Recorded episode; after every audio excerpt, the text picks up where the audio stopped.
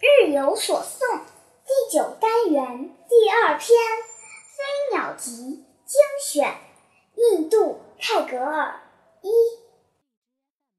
我向那夜间之路，正静悄悄地听着记忆的足音。二，黄昏的天空，在我看来，像一扇窗户。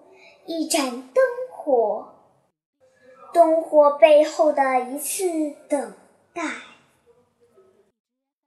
三，我是秋云，空空的不载着雨水，但在成熟的稻田中，看见了我的充实。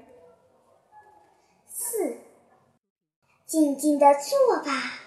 我的心，不要扬起你的尘土，让世界自己寻路向你走来。